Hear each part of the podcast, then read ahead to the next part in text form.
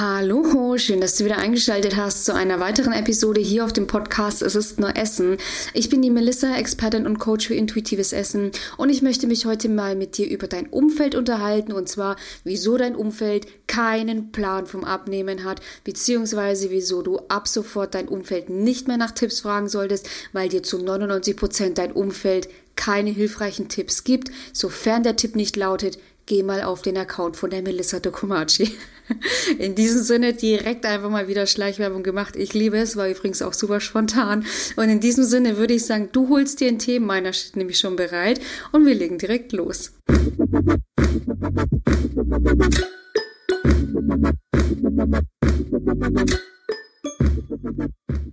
Wieso solltest du dir jetzt nie Tipps von deinem Umfeld einholen, beziehungsweise wieso hat dein Umfeld tendenziell keinen Plan vom Abnehmen? Wir dürfen uns jetzt erstmal, sage ich so, die Karte anschauen. Über 60 Prozent der Menschen in Deutschland haben Übergewicht. Und das ist meine Vermutung, ich würde einfach mal spontan sagen, 95 Prozent mindestens der weiblichen Personen in Deutschland, Österreich und der Schweiz haben eine gestörte Beziehung zum Essen. Das ist auch erstmal nicht verwunderlich. Wie gesagt, das ist nicht offiziell mit den 95 Prozent. Das ist einfach das, was meine Erfahrung in den letzten vier Jahren meiner Arbeit, engen Zusammenarbeit mit Menschen, unzähligen Telefonaten einfach wiedergespiegelt hat. Und wieso ist das so? Das ist erstmal, sage ich, völlig normal, weil es wird uns ja in den sozialen Medien so vorge vorgepredigt.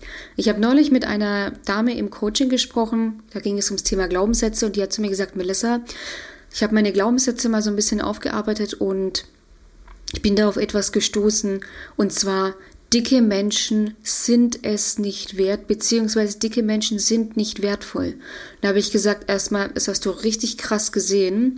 Und zweitens ist es genau das, was teilweise, ich sag, unsere Gesellschaft widerspiegelt, beziehungsweise das, was unserer Gesellschaft mitgegeben wird. Überleg doch mal, schau dir doch mal die ganzen Serien an. Man merkt zwar schon so ein bisschen, ich sage einen Wandel, aber wirklich nur ein ganz kleines bisschen, aber gerade in den amerikanischen Serien ist es ja so, schau dir doch die Schauspieler an, sind alle sexuell höchst begehrenswert, super attraktiv, müssen natürlich auch entsprechend dafür viel tun. Also das darf man auch nicht vergessen.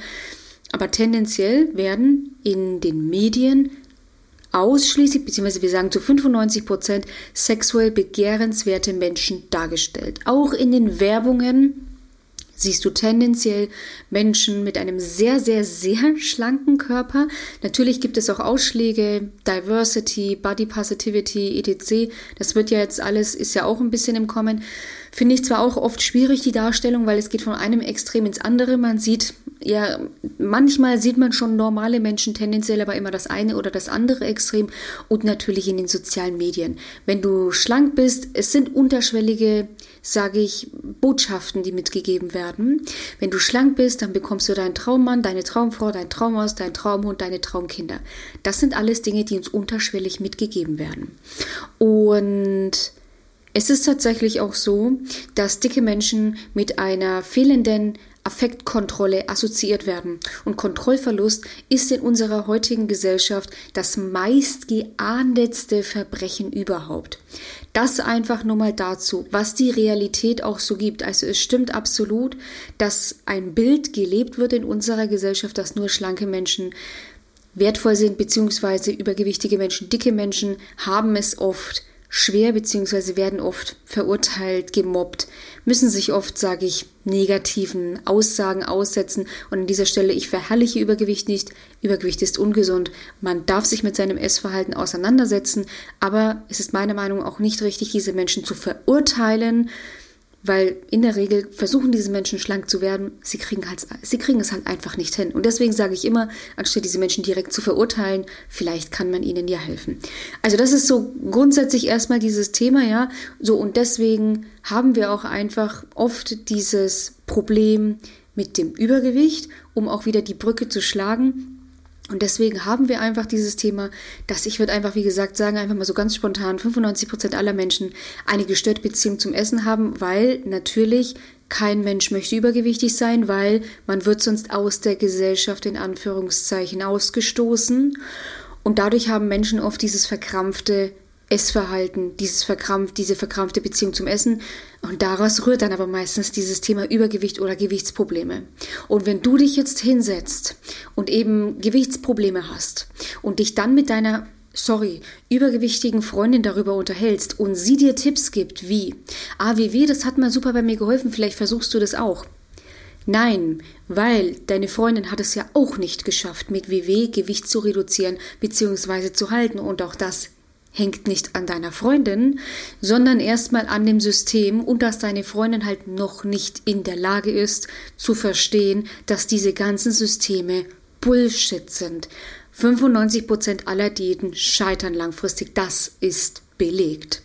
Und deswegen sage ich immer, Tendenziell hat dein Umfeld keine Ahnung vom Abnehmen, keine Ahnung von einem gesunden Essverhalten, weil es tendenziell so ist, dass wenn man sich in seinem Umfeld mal wirklich genauer umschaut, dass hier, wie gesagt, 95 Prozent aller bestehenden Menschen im Umfeld ein Problem mit dem Essen haben, beziehungsweise eine gestörte Beziehung zum Essen haben. Ich war damals sehr erstaunt, als ich mich mit der ganzen Thematik intuitives Essen, gesunde Ernährungsgewohnheiten, Beziehung zum Essen, als ich mich damit auseinandergesetzt habe und mal in meinem Umfeld geschaut habe.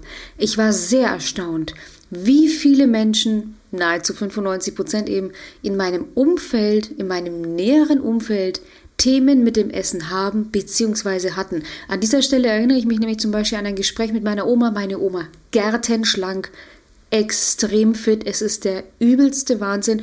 Und an dieser Stelle, meine Oma hat auch keine Schilddrüse mehr. Die nimmt seit Jahren, ähm, also Schilddrüsentabletten, logischerweise Schilddrüsentabletten und ist übrigens gärtenschlank, das zeigt mir wieder einfach, also meine Oma ist einfach der beste Beweis dafür, ja. Du kannst mit Schilddrüsenproblematiken eine Bombenfigur haben.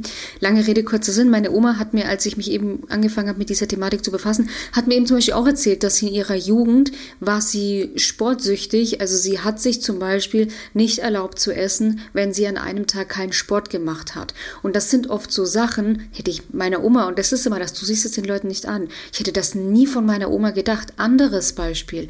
Ich habe eine Freundin an dieser Stelle, Grüße gehen raus, wenn du meine Folge hörst, die sehr tough ist. Sehr tough im Auftreten, hat immer echt eine gute Antwort parat, sehr schlagfertig und sehr smart. Und als ich auch mit dieser ganzen Thematik mich auseinandergesetzt habe, sie hat Gewichtsprobleme gehabt, das hat sie mir schon immer erzählt, das hat man auch damals gesehen. Und ähm, hat dann eben zu mir dann auch gesagt, du Melissa, ich wiege mich jeden Tag. Mir, mir ist es wie Schuppen von den Augen gefallen. Ich, hab, ich, hab, ich hätte nie gedacht, dass diese Person in diesem Punkt, ich sage in Anführungszeichen jetzt nicht schwach im Sinne von sie kriegt es nicht gebacken, aber in dieser Thematik tatsächlich ein Problem besteht.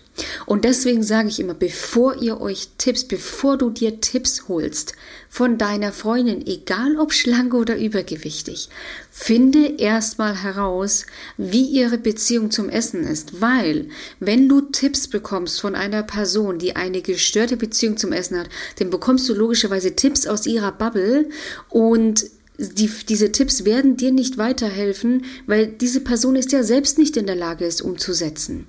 Und gerade wenn dann eben die übergewichtige Brigitte aus der Buchhaltung, um es ganz fies zu sagen, ja, dann eben sich hinstellt, Kuchen in der Mittagspause hinstellt und dann eben erzählt, morgen fängt sie wieder mit ihrer Kalorientrackerei an oder dir erzählt, dass dieser Kuchen, weiß ich nicht, dieses Kuchenstück jetzt hier irgendwie 125 Kalorien hat. Keine Ahnung, ja.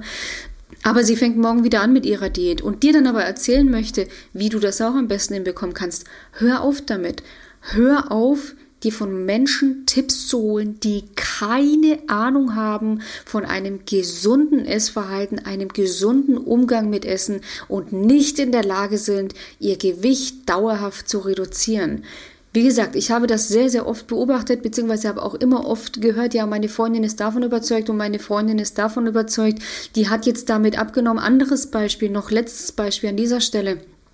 Teilnehmerin, ihre Mama hat mit Intervallfasten zum Beispiel abgenommen, hat sich auch übelst abgekämpft und wenn die dann zusammen an den Strand gegangen sind, die Mutter hat, weiß ich nicht wie viel Kilo abgenommen, hat sich immer noch unwohl gefühlt am Strand.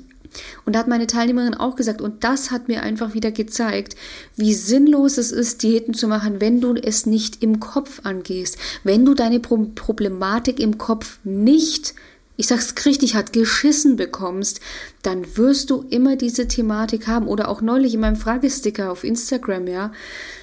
Was kam da? Ich bin zwar dünn, aber ich fühle mich immer noch nicht schlank und habe das Bedürfnis weiter abzunehmen.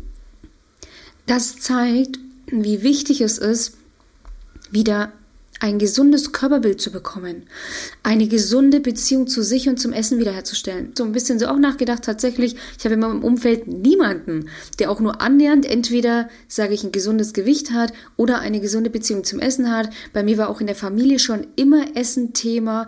Wir hatten schon immer Essen auf dem Tisch in Form von Essen war immer, wurde immer diskutiert.